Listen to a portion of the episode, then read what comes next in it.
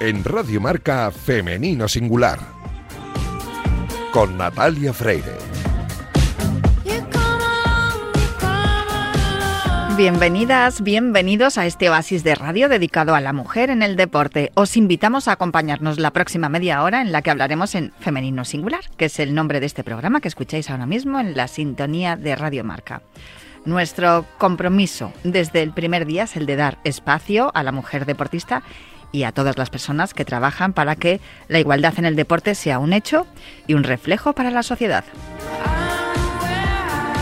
Os recuerdo que podéis encontrar todos nuestros programas en todas las plataformas de audio y en la web de marca.com.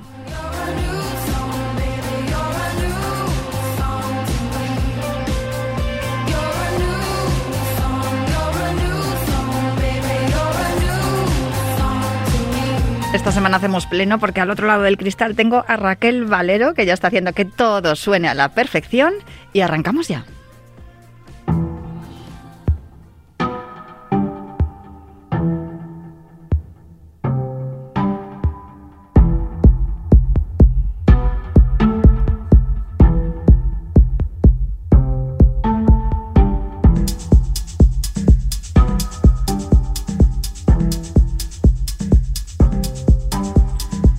La semana pasada en el Club Padel La Moraleja se celebró un clinic con Alejandra Salazar, actual número 4 de World Padel Tour.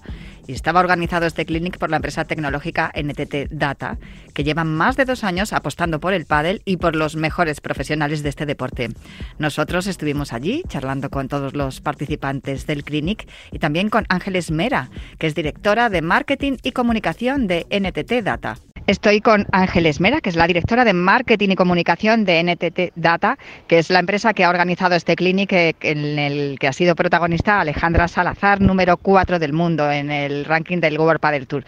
Yo quería preguntarte, Ángeles, muy buenas, muchas gracias por atenderme. Gracias a vosotros. Quería preguntarte por qué Alejandra Salazar y no un jugador de pádel. Bueno, nosotros llevamos casi cuatro años o cuatro años ya apoyando el mundo del pádel. Eh, empezamos internamente con nuestros compañeros, con los profesionales de NTT Data y lo que teníamos claro es que queríamos que fuera un deporte diverso, un deporte diverso en todos los sentidos, no solo en el aspecto de género, que jugaran hombres y mujeres, sino también que pudiera jugar gente de cualquier edad. Entonces el pádel nos permitía hacer estas dos cosas. Comenzamos haciendo torneos internos y cuando ya nos lanzamos al mundo profesional, lo que teníamos claro desde un principio es que lo primero que haríamos era apoyar al talento femenino que hay en las pistas de pádel. Comenzamos el año pasado patrocinando a cinco mujeres y a un chico, a, que era el número uno y a las cinco primeras mujeres del mundo.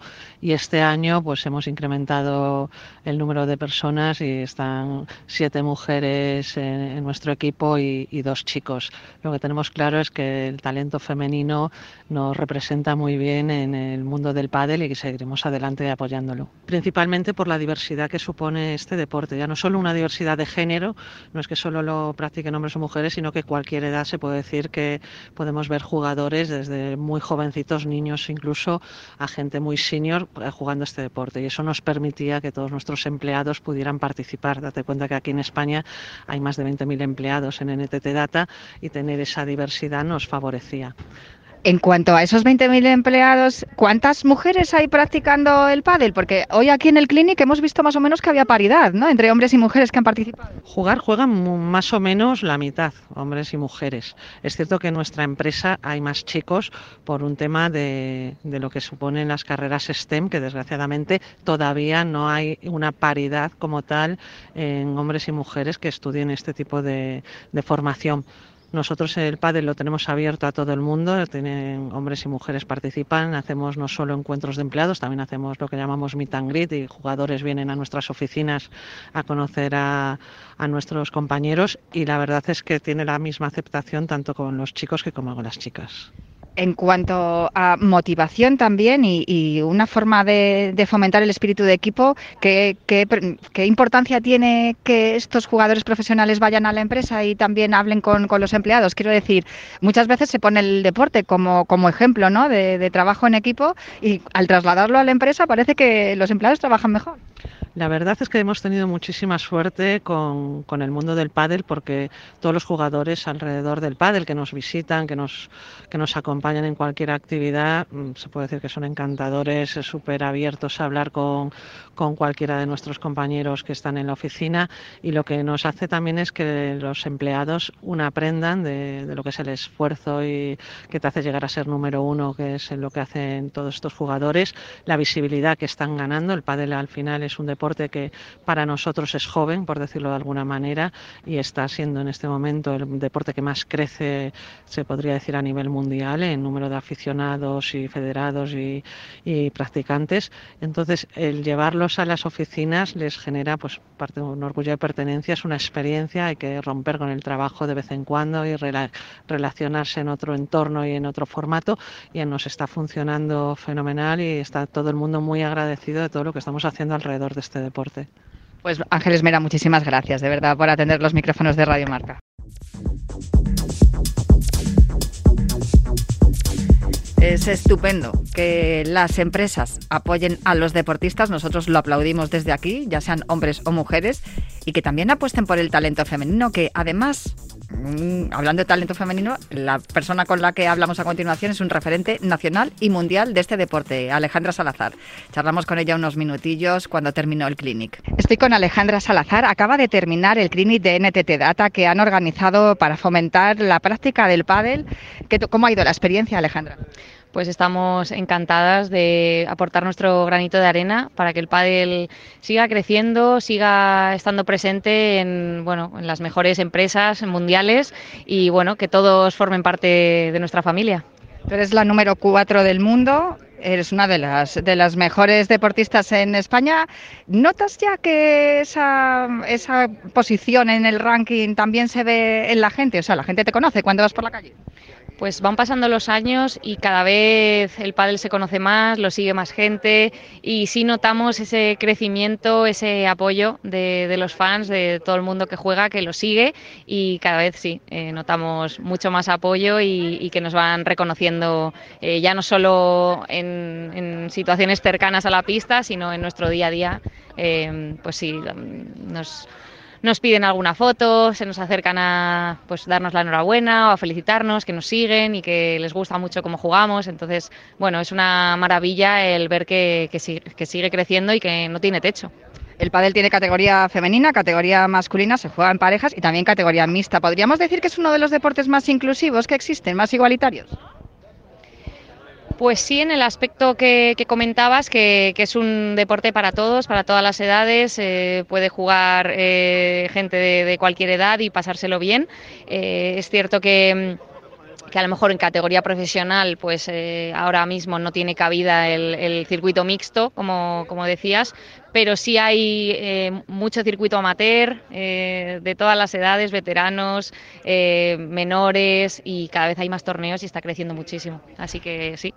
lo hemos visto hoy precisamente en el clinic, que ha habido parejas mixtas, parejas solo de chicos, solo de chicas y lo que decías de la, de la parte amateur, se ve mucho en, en las pistas de pádel de los ayuntamientos, de los municipios en general, que cada vez hay más mujeres jugando.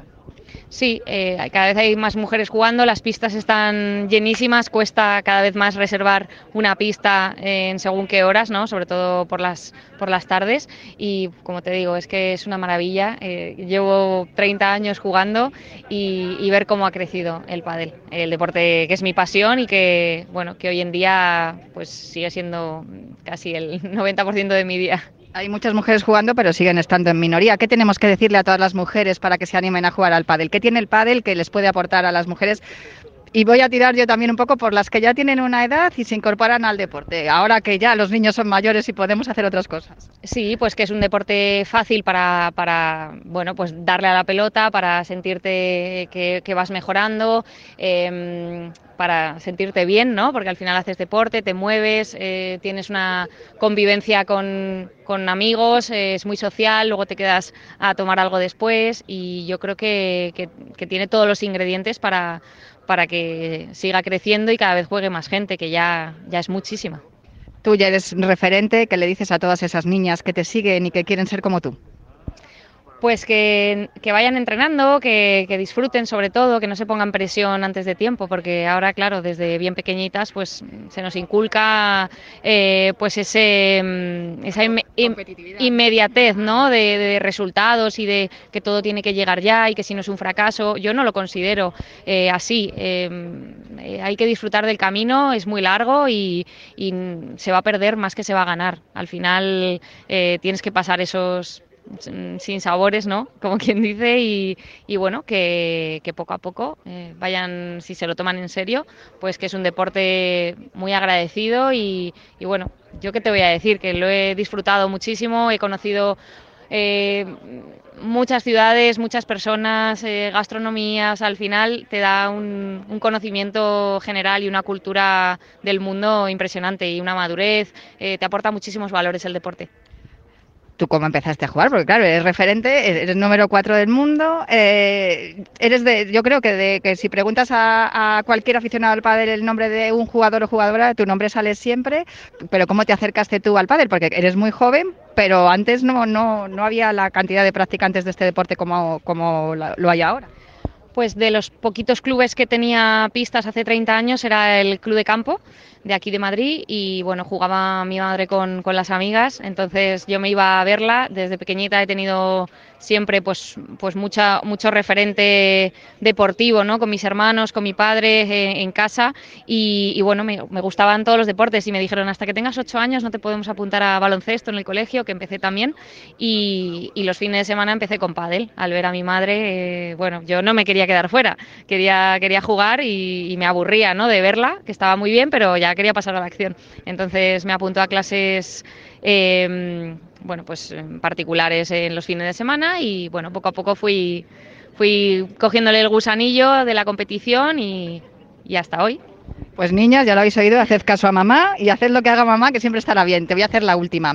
En cuanto a las retribuciones, los money prize que tenéis en los campeonatos, ahí todavía hemos hablado al principio de que es un deporte muy igualitario por, por la forma de disputarse los campeonatos, porque hay parejas de hombres, parejas de mujeres y también nos falta el circuito mixto, evidentemente. Ahí todavía tenemos que pelear un poco, ¿no?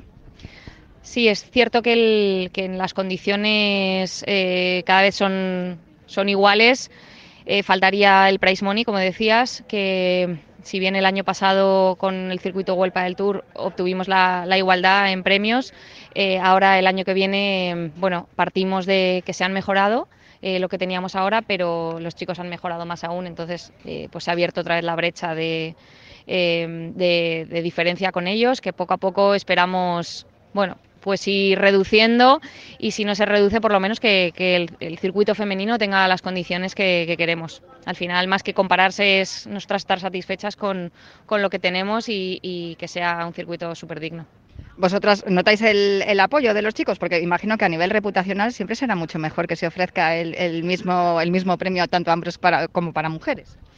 Pues se nota, pero es, cierto que hay diversidad de opiniones. Habrá quien piense que, el circuito femenino sí se merece em, eh, los mismos premios, otros pensarán que, no, que vende más el circuito masculino. Entonces, bueno, es un debate eh, interesante. Bueno, pues ahí lo dejamos el debate y yo animo a todos los patrocinadores que empiecen a igualar esos premios porque así también eh, será una motivación para que más mujeres, más niñas se, incorporen al deporte y, esto siga creciendo. Sin duda que, eso sería increíble para, que tengamos más niñas y más mujeres eh, jugando, compitiendo y que el circuito cada vez sea más grande. Pues eh, de verdad, Alejandro Salazar, muchísimas gracias por atendernos aquí en los micrófonos de Femenino Singular en Radio Marca. Muchísimas gracias a vosotros.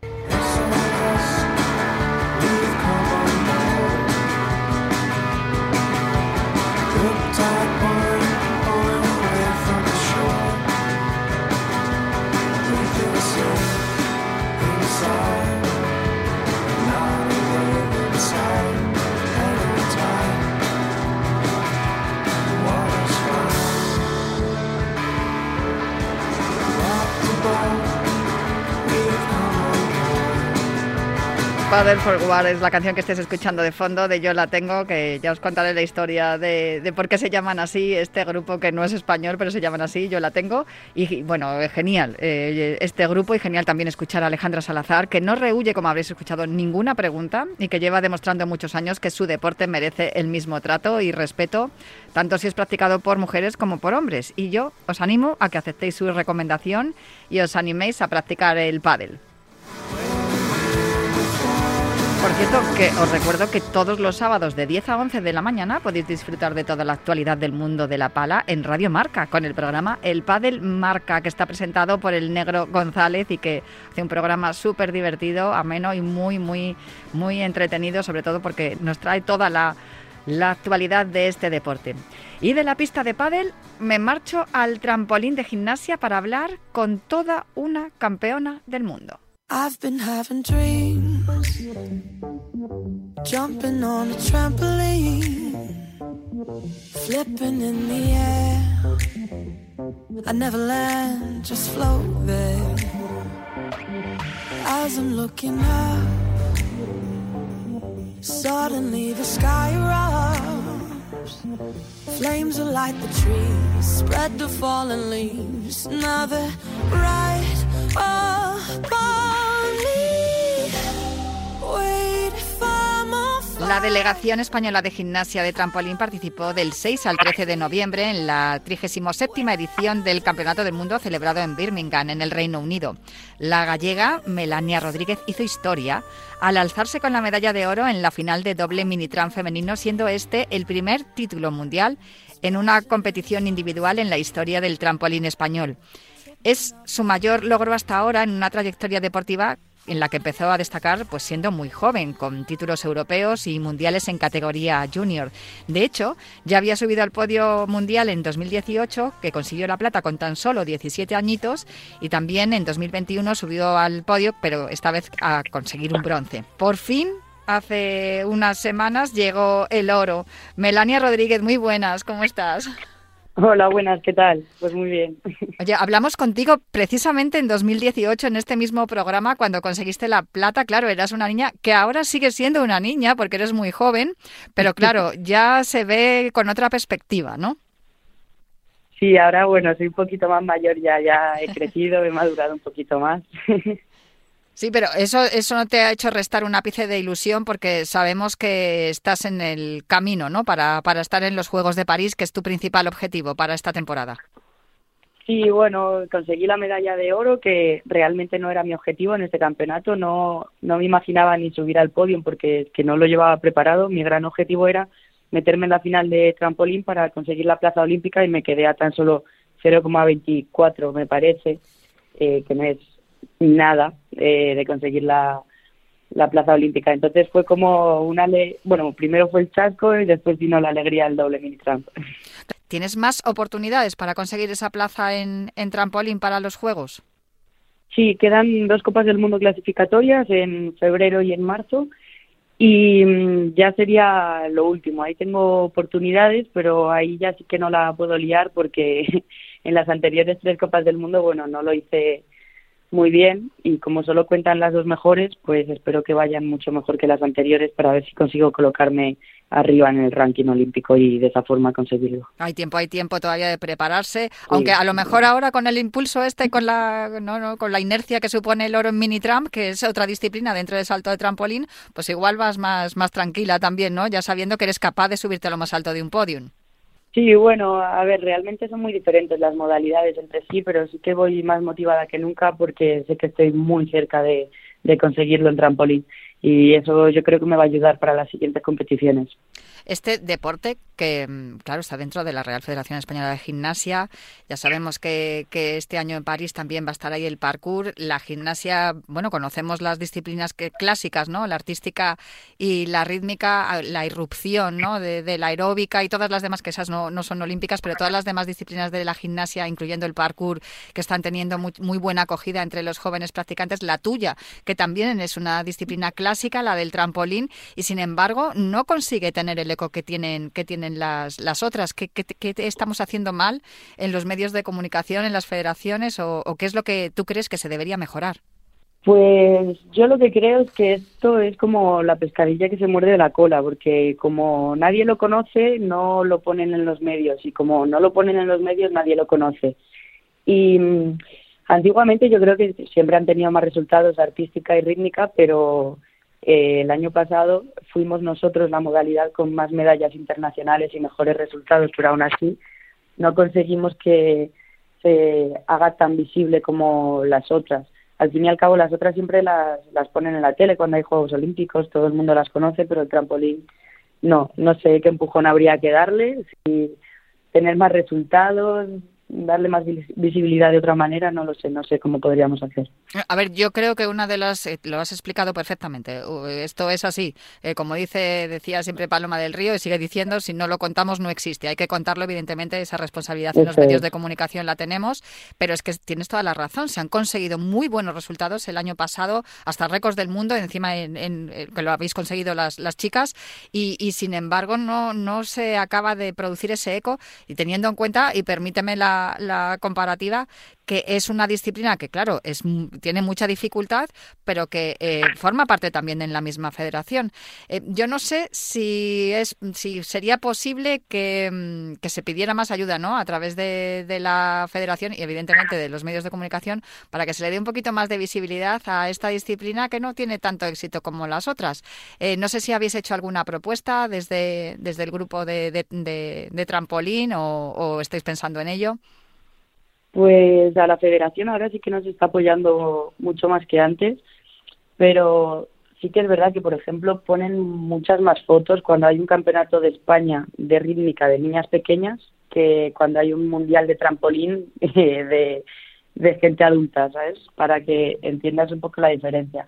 Hmm. Pero bueno, es eso, al ir teniendo resultados poco a poco, pues nos van subiendo más a las redes también a lo mejor sería bueno que alguna empresa organizara también algún tipo de clínico o algo que fuera que estuviera dirigido también a los jóvenes. Te lo digo porque, claro, salvando las distancias, tú vas a cualquier parque infantil y te encuentras a niños y niñas saltando en la cama elástica, que evidentemente está muy alejado de lo que tú haces en competición, pero que supongo que tú también empezarías por ahí, probando por ahí cuando eras una niña.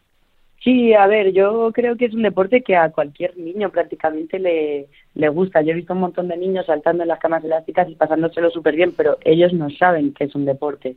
Entonces sí que sí que habría que hacer algo y bueno, habría que buscar la manera de, de darle visibilidad. Pero a lo mejor, no sé, se me ocurre, ¿no? Que muchas veces cuando las comunidades autónomas hacen sus hacen sus em, eh, anuncios fomentando pues el turismo y tal, oye, pues tenemos una campeona del mundo en trampolín, eh, a lo mejor tendríamos que llamar también a, la comunidad autónoma para que pues se, se, personalice más, ¿no? En, en, en Galicia, que es tu, que, en tu caso.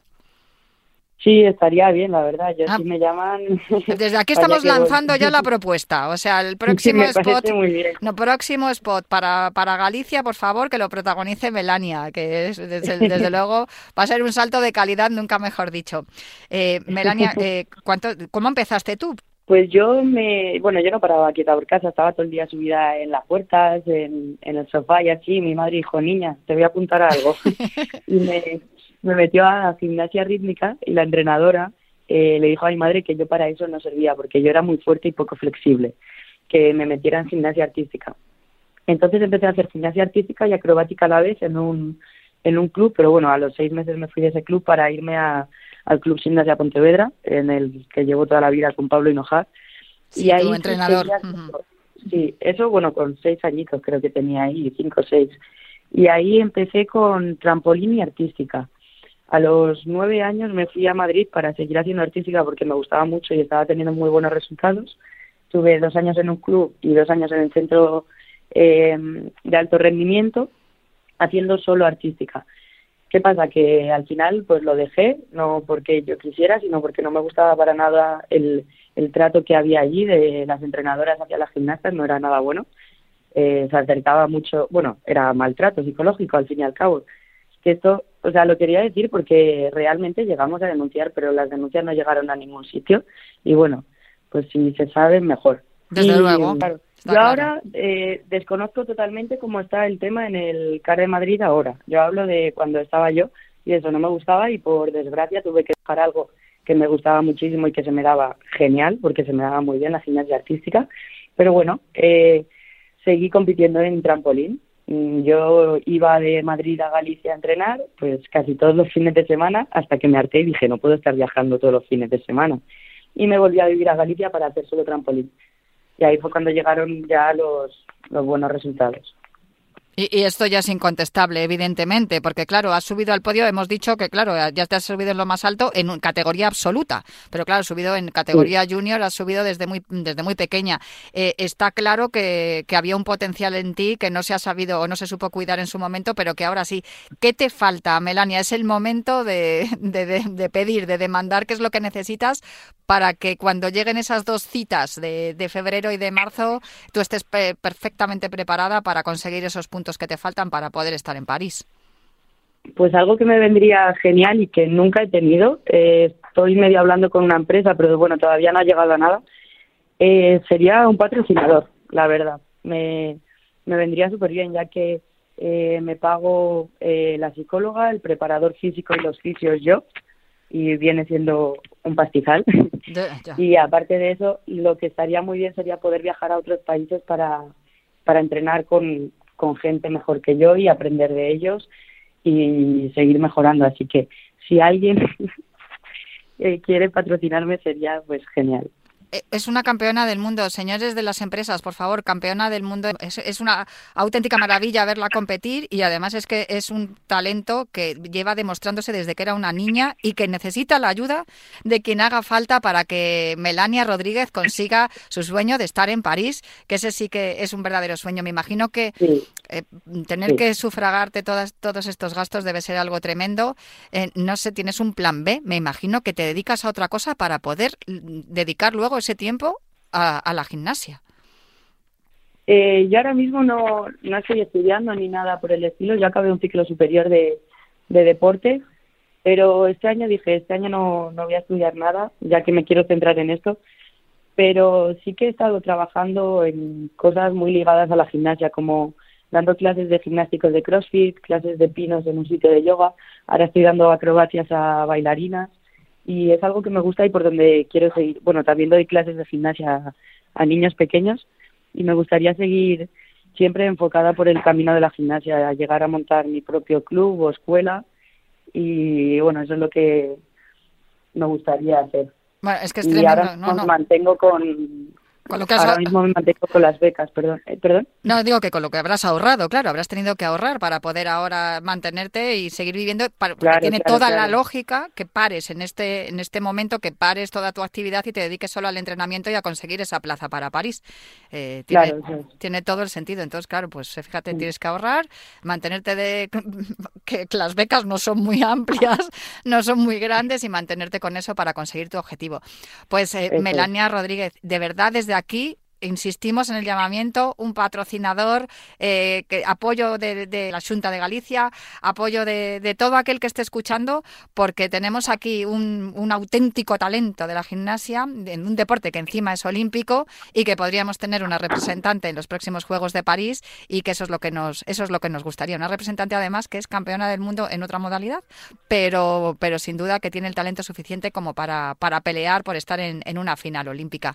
Melania Rodríguez, desde aquí te mando un abrazo enorme y te agradezco muchísimo, de verdad, que hayas hablado con nosotros. Me encanta hablar con las deportistas que con las que hemos hablado hace unos años y ver que ahí seguís perseverando y peleando por porque la mujer en el deporte y en este caso en la gimnasia, en, en la categoría de trampolín, en la disciplina de trampolín, pues siga triunfando. Un abrazo enorme y muchísimas felicidades por lo conseguido y estaremos muy pendientes de cómo te cómo te va cómo te va la vida de aquí a, a marzo. Otro y muchísimas gracias por todo. No, gracias a ti.